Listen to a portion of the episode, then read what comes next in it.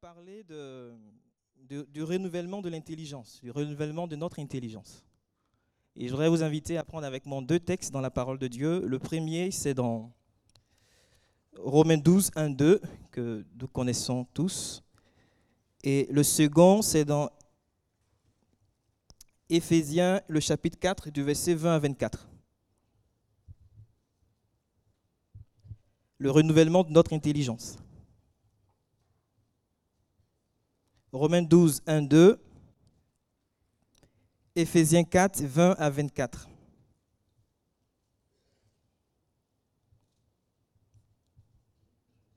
Je vous laisse le temps de chercher.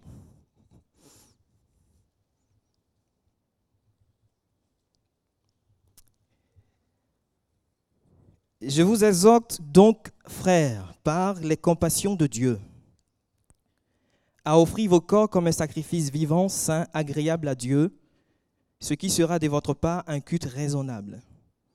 Ne vous conformez pas au siècle présent, mais soyez transformés par le renouvellement de l'intelligence, afin que vous discerniez quelle est la volonté de Dieu, ce qui est bon, agréable et parfait. C'est dans Éphésiens 4, du verset 20 à 24. Mais vous, ce n'est pas ainsi que vous avez appris Christ, si du moins vous l'avez entendu, et si, conformément à la vérité qui est en Jésus, c'est en lui que vous avez été instruit à vous dépouiller, eu égard à votre vie passée, du vieil homme qui se corrompt par les convoitises trompeuses, à être renouvelé dans l'esprit de votre intelligence, et à revêtir l'homme nouveau créé selon Dieu dans une justice et une sainteté que produit la vérité. On sait tous que l'intelligence est, commune à tous les êtres humains. En tout cas, ça fait partie des facultés euh, que Dieu nous a accordées. L'intelligence, euh, c'est la faculté de réfléchir. L'intelligence, c'est la faculté de raisonner, de comprendre. L'intelligence, c'est la faculté de s'adapter également.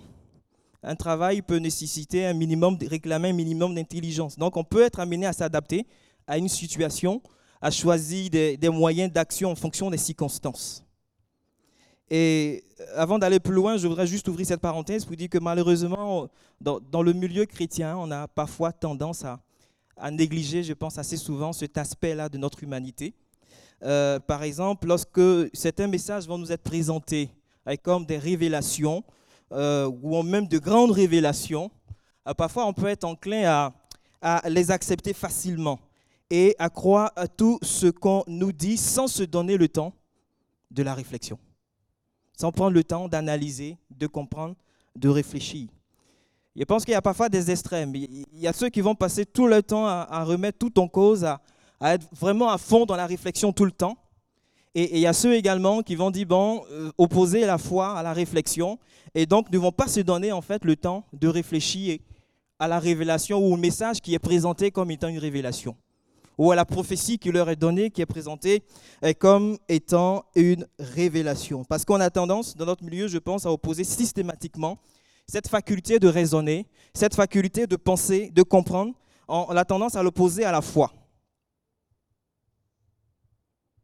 Lorsque Pierre, dans Actes chapitre 10, va avoir cette vision-là, il va se donner le temps de la réflexion. Et il est dit, et comme Pierre était à réfléchir sur la vision, l'Esprit lui dit, voici, trois hommes te demandent. Donc pendant que Pierre était en train de réfléchir à ce qu'il avait reçu, le Saint-Esprit viendra l'instruire sur ce qu'il devait faire.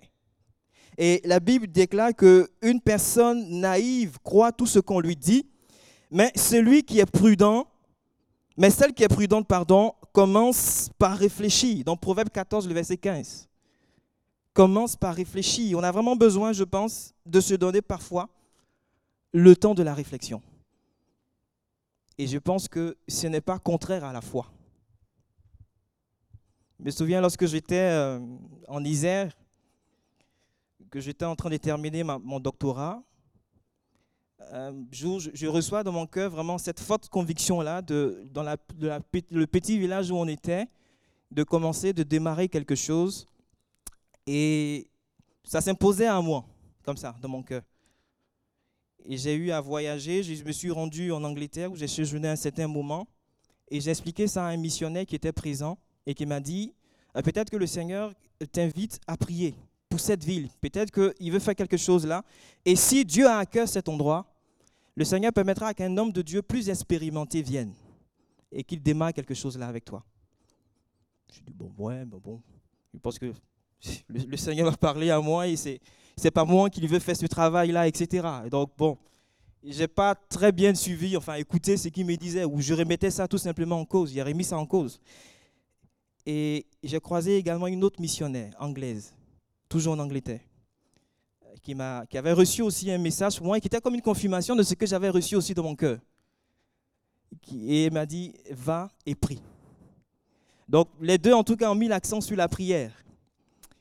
Et moi, je n'ai pas vraiment prêté attention à ces choses-là. C'est vrai, je priais. Mais pour moi, il fallait vraiment que je démarre quelque chose dans cette ville-là parce que c'était ce que Dieu me mettait à cœur de faire. On a, été dans un appartement pas très grand. Et j'ai dit à mon épouse, on va changer d'appart. On va prendre un appart beaucoup plus grand. Parce que le Seigneur veut qu'on démarre quelque chose là. Et donc, on croit que le Seigneur va attirer des hommes, des âmes nouvelles et la pâte sera trop petite pour euh, contenir tout ce monde. Il faut qu'on prenne un pâte beaucoup plus grand. J'avais pas assez de sous à ce moment-là. Enfin, je ne dis pas que j'ai assez de sous maintenant, mais voilà. C'était compliqué. Et on a envoyé le préavis au propriétaire de la maison. Et je suis revenu en France. Il nous restait seulement un mois à passer dans l'appartement. Lorsqu'un matin, un soir, J'étais couché et j'ai eu à cœur d'aller prier, de me tenir devant le Seigneur. Et pendant que je priais, il y a encore cette conviction dans mon cœur qui disait, mais lorsque tu as pris la décision de changer d'appart, de quitter ton appart, est-ce que tu as pris le temps de me consulter, de me demander ce que je pensais de cette situation? Je me dit, mais Seigneur, tu m'as mis à cœur de démarrer quelque chose là. Et c'est la raison pour laquelle, mais est-ce que tu as pris le temps de me consulter, de chercher ma face? Je suis allé me coucher. Et encore ce passage dans la Bible là qui m'était rappelé en fait. Malheur à ceux qui prennent des résolutions sans m'avoir consulté. Et j'expliquais ça à mon épouse le lendemain. Je lui ai dit, écoute, voici ce qui se passe depuis hier. Je ne sais pas. J'ai du mal à comprendre. Mais je crois que si ça vient vraiment du Seigneur, le Seigneur agira dans la journée même. C'est ce que j'ai dit à mon épouse. Et on a donc appelé le propriétaire de la maison pour lui dire, monsieur, on va plus quitter l'appart, on veut rester. Il m'a dit, écoute, écoutez, c'est trop tard, parce que j'ai déjà trouvé quelqu'un et qui viendra juste après. Et la personne m'a déjà remis les chèques de caution et autres. Donc il fallait tout de suite rapidement trouver un appartement. Et lorsqu'on est sorti pour regarder un peu l'endroit, au retour, on voit dans un coin église des Pentecôtes effectivement, il y a un homme de Dieu qui a eu à cœur de démarrer une œuvre là, dans cette commune où on était. Et c'est lui qui a été en fait euh, mon premier formateur, le pasteur Stéphane Minguet, qui est aujourd'hui, je crois, à Martigues. Et c'est comme ça que je suis par la suite rentré dans le ministère. Et ce qui s'est passé par la suite, c'est que euh, on a prié le Seigneur, on lui a présenté la situation. Le même jour, le soir, le propriétaire de la maison m'a appelé et pour me dire que je peux rester. On peut rester dans l'appart. On a dit ouf, merci Seigneur. Mais ce que je veux dire, c'est que c'est pas que le message que j'avais reçu était faux. Mais à aucun moment dans ce message, le Seigneur m'avait dit de quitter mon appartement. Je me suis levé moi-même et j'ai pris la décision. Je ne me suis pas donné le temps de la réflexion. Je n'ai pas cherché à comprendre, à analyser. Et j'ai pris la résolution moi-même de quitter mon appartement. Bien aimés frères et sœurs, je crois que souvent, heureusement que le Seigneur m'a fait grâce par la suite, mais parfois, on se met dans des situations compliquées, des situations difficiles, euh, parce qu'on a cru comprendre que c'était comme ça, comme ça, de telle façon, etc. On ne se donne pas le temps de la réflexion et les conséquences sont parfois désastreuses. Parfois, c'est le couple qui est mis en difficulté. Parfois, c'est pas mal d'aspects de notre vie qui sont en difficulté à cause de ces choses-là. Donnons-nous le temps de la réflexion. Et si ce matin, peut-être que pour ces raisons, quelques-uns vivent des situations difficiles et compliquées euh, parce que vous ne vous êtes pas donné le temps de la réflexion. Nous allons prendre le temps après de prier le Seigneur et je crois que le Seigneur est capable de vous relever. Le Seigneur est capable de faire euh, de grandes choses. Le Seigneur est capable, dans sa grâce, d'intervenir dans cette situation-là. Mais ce matin, ce n'est pas le cœur de, de, ma prédication parce que l'intelligence que je veux aborder, l'aspect en tout cas que je veux aborder ce matin, c'est un aspect qui est beaucoup plus large. Parce que je crois qu'en lisant Romains 12 et Éphésiens chapitre 4, le mot intelligence ici ne renvoie pas uniquement à cette faculté de réflexion, de compréhension, de raisonnement, etc. Et dans Ephésiens 4, 23, il est dit d'être renouvelé euh, dans l'esprit de notre intelligence. Ce qui peut se comprendre aussi par être renouvelé dans le développement spirituel de notre intelligence. Donc c'est un mot, une notion ici qui est beaucoup plus large et qui va porter sur notre attitude intérieure, euh, qui va porter sur notre mode de pensée, qui va porter sur notre volonté. Ici, la dimension morale est comprise. Elle est incluse en fait dans cette notion de l'intelligence. Il s'agit en fait de la direction intérieure euh, que nous donnons à notre réflexion, la direction intérieure que nous donnons à notre volonté, et qui bien évidemment aura un impact sur notre manière de nous comporter, aura un impact sur notre manière de considérer la vie, qui aura une influence sur même notre vision du monde, notre façon de regarder tout ce qui nous entoure.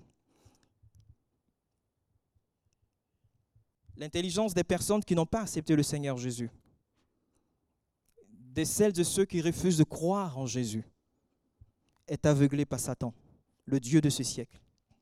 Il aveugle leur intelligence afin qu'ils ne puissent pas voir la splendeur de l'Évangile, la lumière de l'Évangile. Mais pour celles de ceux qui ont reçu Jésus-Christ comme Seigneur et Sauveur, euh, qui l'ont accepté dans leur cœur par la foi, Dieu vient dissiper les ténèbres du péché et il vient faire briller sa lumière en eux. Et en même temps, le Seigneur restaure notre intelligence dans cette dimension morale. Il restaure cette attitude intérieure. Il restaure cette direction intérieure que nous donnons à la volonté, à la réflexion, etc.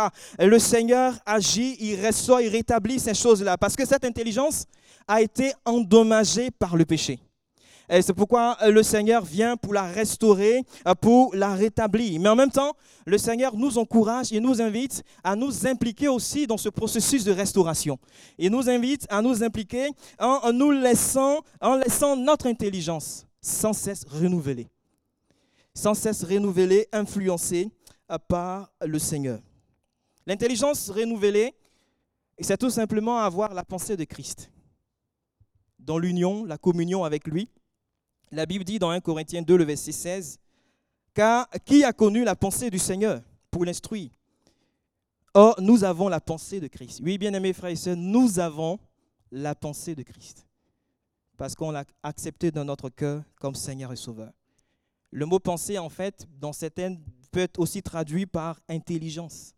En fait, c'est que le verset est en train de dire que nous avons la pensée de Christ, ou plus exactement, nous avons la faculté intelligente de Christ depuis que nous avons accepté euh, le Seigneur par la foi. Et étant donné que nous possédons sa vie, étant donné que nous possédons l'Esprit du Seigneur Jésus-Christ, nous pouvons penser comme il pense. Nous pouvons euh, comprendre comme il comprend. Et nous sommes rendus capables d'avoir les mêmes affections. Nous sommes rendus capables d'avoir les mêmes sentiments, la même joie. En raison de notre union à Jésus-Christ. Et nous allons seulement sauver, délivrer du péché, de l'esclavage du péché, mais il renouvelle notre intelligence. Il restaure notre intelligence dans cette dimension morale en tant qu'attitude intérieure, mode de pensée, volonté, etc. Mais pourquoi est-ce qu'on est amené en tant qu'enfant de Dieu encore aujourd'hui à nous impliquer continuellement dans ce processus-là? Pourquoi est-ce qu'on doit veiller à ce que veiller au bon développement de notre intelligence spirituelle? Pourquoi est-ce qu'on doit faire attention et toujours y travailler? Je, vais simplement mettre en avant deux raisons. La première raison, c'est qu'une vie transformée ou métamorphosée, une vie, pardon, est transformée ou métamorphosée par le renouvellement de l'intelligence. En me basant sur les textes que nous avons lus, il est dit, mais soyez transformés par le renouvellement de l'intelligence. La transformation euh, qui s'opère dans le cœur du croyant est un processus euh, qui dure toute la vie. Et dans ce texte que nous avons lu, le mot transformation vient du grec métamorpho, euh, qui décrit le changement euh, qui se réalise lorsque la chenille devient un papillon. La transformation qui se réalise dans la vie des croyants est une métamorphose également, ou un changement radical de son caractère. un changement radical de sa nature, à l'image de cette chenille qui devient un papillon. Cette transformation a démarré dès l'instant où j'ai accepté Christ dans mon cœur, dès l'instant où je suis né de nouveau.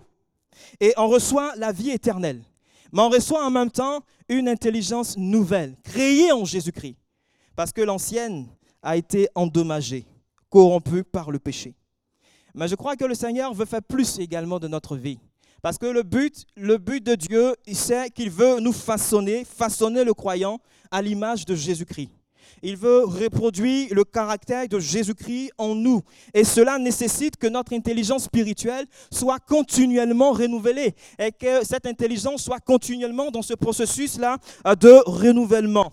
Et je crois que c'est un processus qui n'est pas, qui doit pas être statique, mais qui doit être dynamique. Un processus qui est appelé à se pérenniser, à continuer, à se poursuivre au fur et à mesure que j'avance dans ma foi, au fur et à mesure que je progresse dans la marche avec le Seigneur.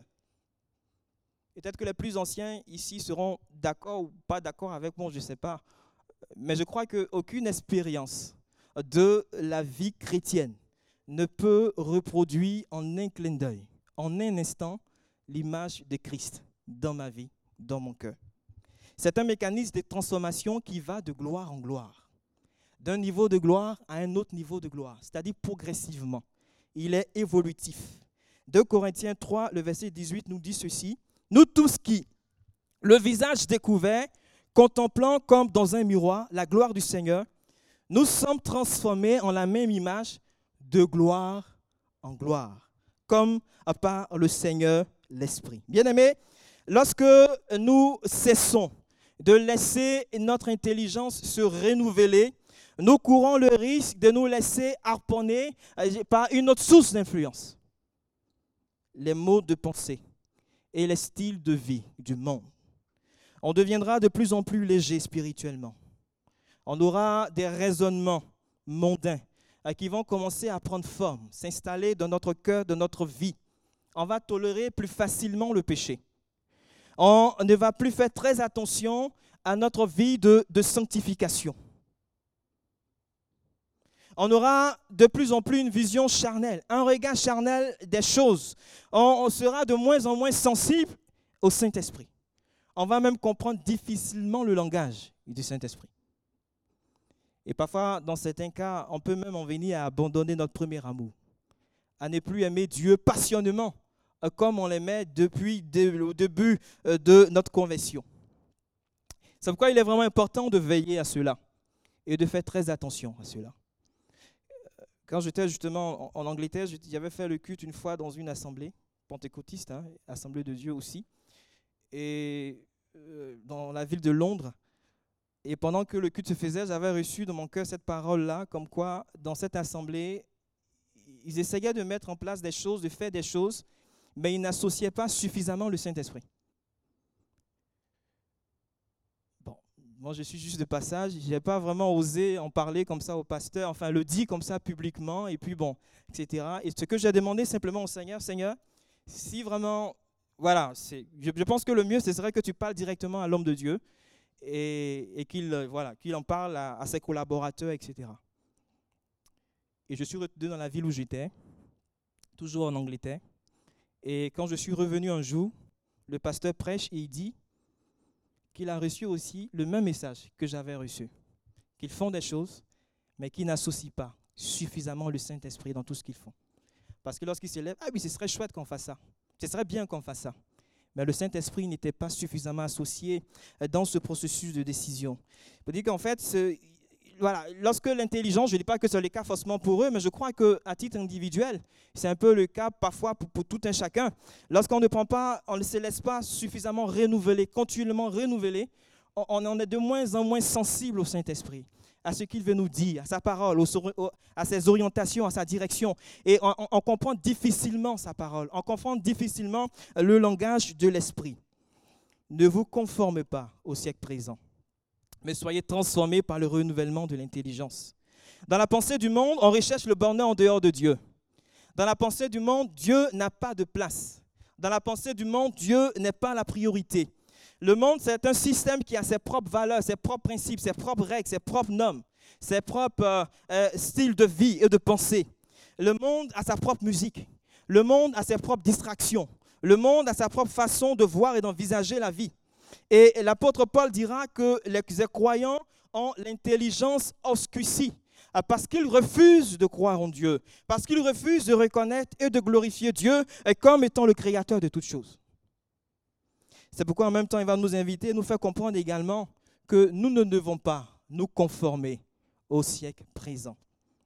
C'est-à-dire, nous ne devons pas prendre la forme de ce monde, épouser les normes de ce monde, mais ne pas vivre conformément aux normes d'un monde qui est révolté contre Dieu.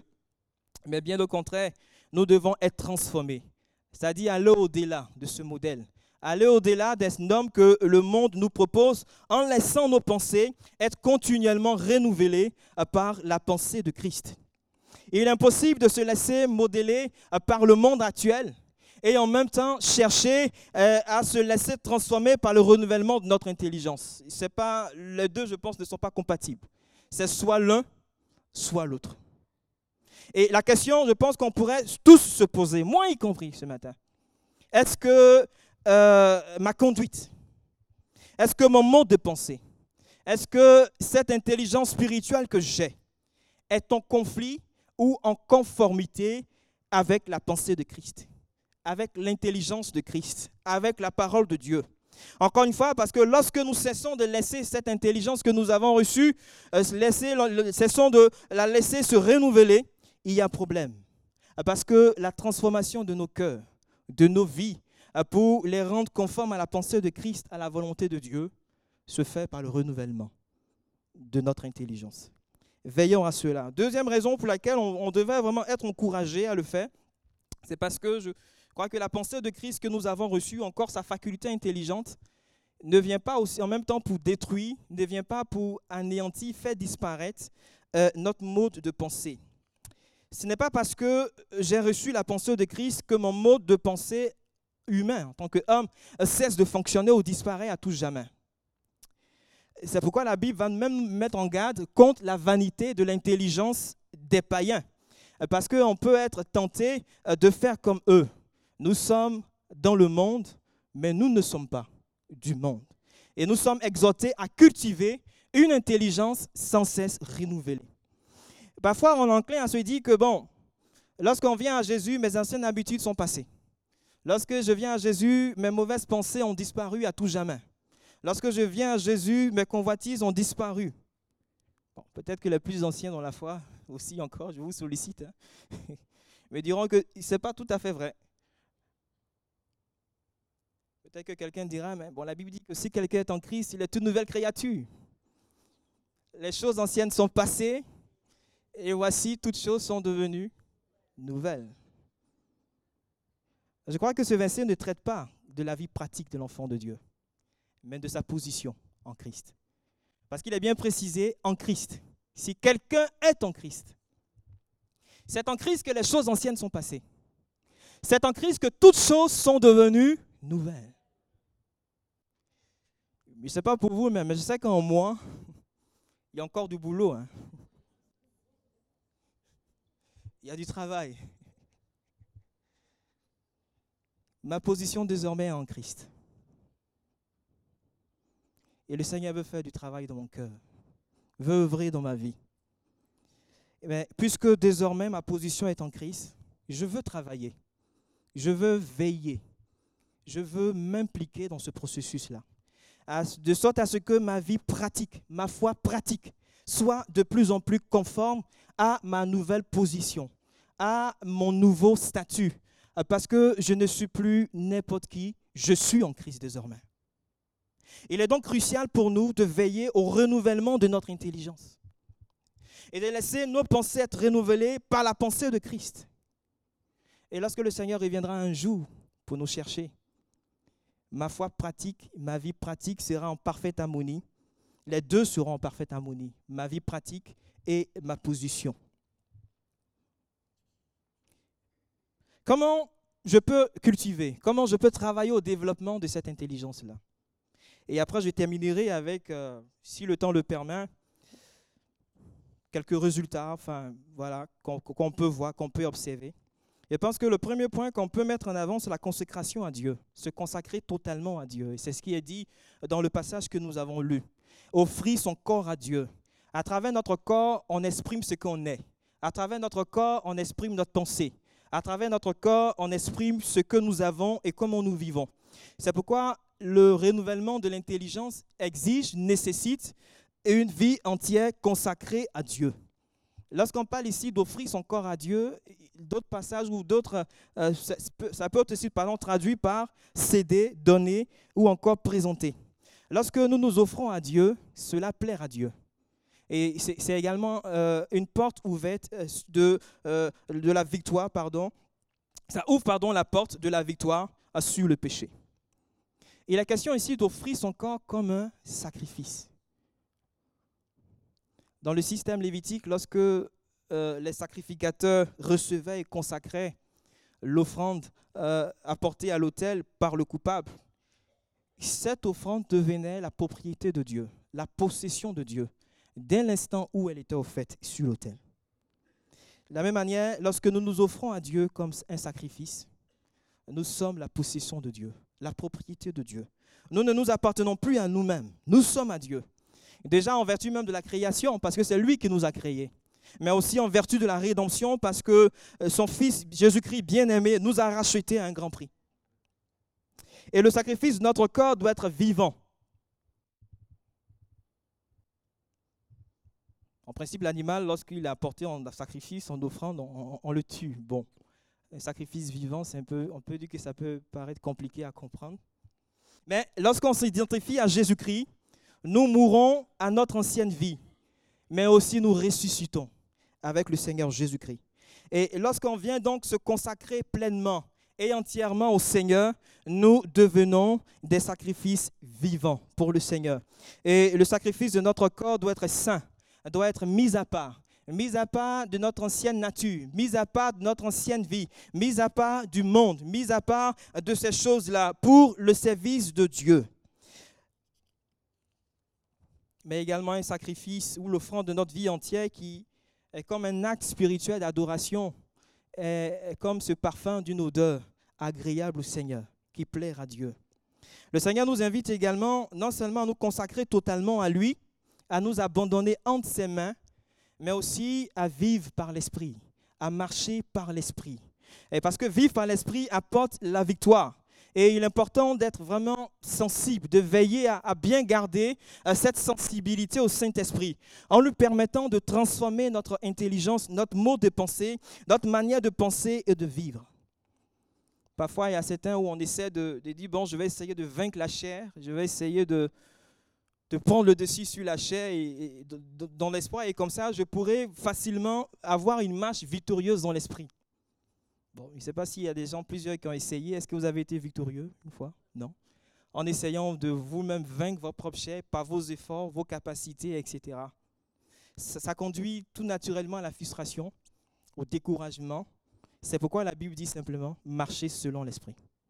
Marchez selon l'esprit et vous n'accomplirez pas les désirs de la chair. Et je crois que la puissance du Saint-Esprit est disponible elle est disponible pour te rendre, pour me rendre, pour nous rendre capables euh, de vivre une vie pieuse devant le Seigneur. Mais nous devons renoncer à nos propres voies. Nous devons renoncer à nos propres stratégies, à nos propres moyens, à nos propres solutions et accepter, adopter, euh, de choisir la voie de Dieu. S'abandonner entre les mains du Seigneur, se consacrer entièrement à Dieu. Et quand on le fait, le Saint-Esprit va influencer le fonctionnement de notre pensée. Et nous allons nous mettre à raisonner du point de vue de Dieu et non du point de vue de ce monde corrompu. Ce sera l'occasion pour notre intelligence, en tout cas, de, de se renouveler, d'être dans ce processus de renouvellement et de grandir dans la grâce de Dieu. Il est important également de, de euh, saturer nos pensées de la parole de Dieu. Parce que le Saint-Esprit va utiliser la parole de Dieu pour renouveler nos pensées. Et donc, il faut vraiment qu'on sature notre pensée de la parole de Dieu. Parfois, de quoi est-ce qu'on remplit nos pensées dans la journée? Qu'est-ce qui occupe nos pensées tout le temps, toute la journée? Est-ce qu'on accorde suffisamment de place à la parole de Dieu dans nos pensées? Il est important pour nous de laisser nos pensées être remplies de la parole de Dieu en lisant, en mémorisant, en méditant, en prenant le temps d'analyser, de comprendre, de réfléchir, le psalmiste a dit, je sais ta parole dans mon cœur, afin de ne pas pécher contre toi. Ça m'arrive parfois de, de lire un test. J'ai fini de lire, je me lève, je m'en vais. Mais tout le temps, ça repasse. Ça repasse. Et je comprends de mieux en mieux. Je comprends de mieux en mieux. Je médite en fait, j'analyse, j'essaie de comprendre, etc., etc. De quoi je remplis mon cœur? De quoi je remplis ma pensée à longueur de journée? Il est important pour nous de laisser la parole de Dieu prendre une place importante parce que le Saint-Esprit va l'utiliser pour travailler au renouvellement de notre intelligence.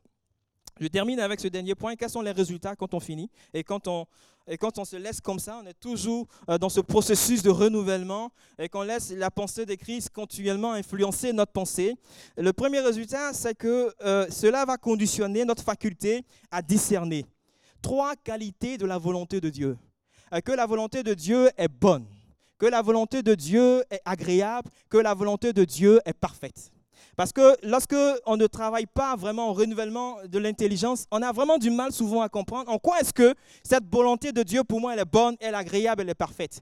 Mais lorsque je travaille au renouvellement de mon intelligence, même lorsque les temps sont difficiles, même lorsque les solutions, euh, les, les vents sont contraires, je comprends que la volonté de Dieu pour moi, elle est agréable, elle est bonne, elle est parfaite. Même lorsque je viens de perdre mon travail, même lorsque je viens de perdre un être cher, même lorsque tout va mal, la volonté de Dieu pour moi, elle est bonne, elle est agréable, elle est parfaite. Et j'ai vraiment besoin de travailler au renouvellement de mon intelligence parce qu'à mesure que mon intelligence spirituelle se développe par le renouvellement continuel de mon entendement, je commence à comprendre clairement ces choses-là, à voir clairement ces qualités de la volonté de Dieu. Et le mot ici, discerner, dans le verset que nous avons vu, il a dit, afin que vous discerniez, renvoie euh, au fait euh, euh, de, tester l'idée, de tester l'idée, ou encore dans, l'idée, pardon, d'approuver ce qui a été testé. C'est comme s'il disait ici, en fait, teste la volonté de Dieu. Teste, teste la volonté de Dieu.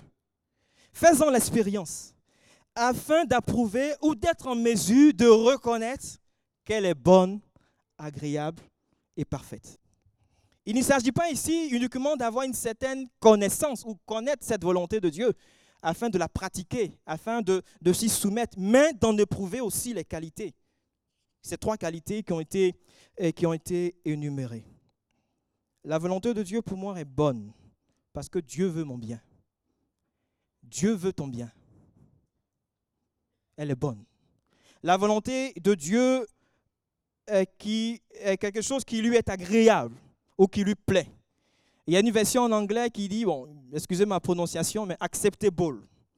Je ne sais pas si je traduis bien, mais je pense que ça veut dire acceptable. Peut-être qu'après, si je me suis trompé, vous allez me corriger, mais euh, avec amour, s'il vous plaît. quelque chose d'acceptable. Parce que c'est acceptable dans le sens où Dieu lui-même nous donnera les ressources Dieu lui-même nous investira des capacités nécessaires à l'accomplissement de sa volonté, à l'accomplissement de ce qu'il a prévu pour chacune de nos vies. Le Seigneur ne va jamais concevoir pour nous un plan, un projet euh, qu'il estimera inacceptable. Vous n'avez jamais vu ou entendu en lisant la parole de Dieu, enfin Dieu qui dit, ah mais tiens, j'ai commis une boulette. Non, je me suis trompé. Non. Dieu ne se trompe jamais. Jamais. Jamais. Sa volonté pour nous est acceptable.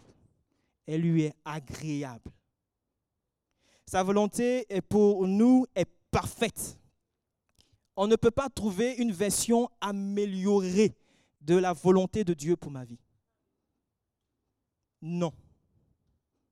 C'est parfait. C'est complet. On ne peut rien ajouter à ce que Dieu a conçu pour nous. C'est pourquoi j'ai besoin de laisser mon intelligence se renouveler continuellement. De sorte que même lorsque tout va mal, de sorte que même lorsque j'ai perdu un être cher, lorsque les temps sont difficiles, je sais une chose, que sa volonté est bonne, agréable et parfaite. Cultiver une intelligence renouvelée influence notre compréhension des vérités de Dieu. Et c'est important pour nous. Parce que l'Esprit de Dieu, par sa présence en nous, régénère aussi notre esprit et donc notre intelligence. Afin qu'on puisse comprendre les vérités de Dieu d'une manière spirituelle et non uniquement d'une manière humaine. Et Paul va le dire dans 1 Corinthiens, le chapitre 2, du, le chapitre 2, du verset 12 à 13. Or, nous n'avons pas reçu l'esprit du monde, mais l'esprit qui vient de Dieu, afin que nous connaissions les choses que Dieu nous a données par sa grâce. Et nous en parlons non avec des discours qu'enseigne la sagesse humaine, mais avec ceux qu'enseigne l'esprit, employant un langage spirituel pour les choses spirituelles. Le langage du Saint-Esprit est incompréhensif. Le langage du Saint-Esprit est inintelligible pour l'homme naturel. Mais pour celui qui a accepté Christ, pour celui qui est spirituel, il peut recevoir les choses spirituelles à part des moyens spirituels. On a donc vraiment besoin, en tant qu'enfant de Dieu, de se laisser continuellement renouveler de notre intelligence parce que ça va influencer, impacter notre compréhension des vérités de Dieu. Et dernier point, cultiver une intelligence renouvelée va déterminer ce que nous sommes, détermine ce que nous sommes. Vous vous souvenez de cette fameuse citation de René Descartes dans son œuvre intitulée Discours de la méthode, où il a dit Je pense, donc je suis. Autrement dit, je suis ce que je pense. Ou encore, ce que je pense détermine ce que je suis. Donc, notre intelligence, si elle est continuellement renouvelée, aura une influence, aura une incidence décisive sur ce que nous sommes sur notre façon de voir les choses, notre façon de nous comporter, notre manière de vivre. Et Proverbe 23, le verset 7 a dit ceci, dit ceci, car il est tel que sont les pensées dans son âme. Nous sommes ce que nous pensons. Nous sommes influencés par notre attitude intérieure. Laissons donc la parole de Dieu juger nos pensées et permettons au Saint-Esprit d'avoir toute la latitude, toute la possibilité de travailler au renouvellement euh, de notre intelligence. Que le nom du Seigneur soit béni. Nous allons couper nos fronts et nous allons ensemble prier le Seigneur. Je voulais juste lancer deux, trois appels rapidement et on priera et on se séparera par la suite. Le premier, c'est de dire que peut-être que, et comme on l'a rappelé tout à l'heure, l'intelligence de l'homme a été, dans cette dimension morale, a été endommagée par le péché. Mais grâce à l'œuvre de la croix, cette intelligence peut être renouvelée et elle peut être restaurée. Et ce matin, si tu n'as pas encore fait la paix avec le Seigneur Jésus-Christ, et si tu es toujours avec cette intelligence qui a été corrompue par le péché, endommagée par le péché, tu peux toi aussi recevoir la faculté intelligente du Seigneur Jésus-Christ. Tu peux toi aussi recevoir la pensée du Seigneur Jésus, une intelligence nouvelle créé en Jésus, qui va influencer ton comportement, qui va influencer ton regard sur le monde, qui va influencer ta vision des choses, qui va influencer ta manière de vivre. Ce matin, je t'invite simplement à accepter Christ dans ton cœur comme Seigneur et Sauveur. Je t'invite à venir à la croix, à le recevoir dans ton cœur comme Sauveur parfait. Peut-être que également plusieurs ce matin ont laissé leur intelligence spirituelle se renouveler continuellement, ont cessé, pardon, de la laisser se renouveler continuellement. Peut-être vous êtes au point où les choses du monde se sont progressivement infiltrées dans vos pensées, influençant votre manière de vivre, de penser. Peut-être que vous êtes au point où, et comme je disais tout à l'heure, vous n'aimez plus passionnément l'éternel comme au début de votre conversion de plus en plus, vous avez commencé à avoir un certain appétit pour les choses du monde, pour le style de vie du monde, le mot de pensée du monde. Vous n'êtes plus réellement ce sacrifice vivant, saint, agréable au Seigneur, mis à part. Ce matin, je voudrais aussi vous inviter à venir à la croix. Parce que le Seigneur est encore capable de renouveler votre intelligence, de restaurer votre intelligence à part, et je crois que la puissance du Saint-Esprit est aussi disponible pour vous, pour chacun d'entre nous ce matin, pour renouveler cette intelligence-là. Et peut-être que certains, comme on l'a dit, n'ont pas suffisamment pris le temps. Ils ne se sont pas donné le temps de la réflexion, par rapport à certains messages qui ont été présentés comme étant des révélations. Et vous avez fait des choix qui vous ont conduit peut-être aujourd'hui à des situations compliquées. Et pas mal d'aspects de votre vie sont en péril à cause de ces choses-là. Je crois que le Seigneur également ce matin peut vous relever. Donc si dans ces trois cas qui ont été présentés, vous vous sentez interpellé, là vous êtes, levez simplement la main et nous allons prier le Seigneur. Amen. Amen. J'ai vu votre main. Amen. Amen. Amen. Vous pouvez baisser la main au fur et à mesure.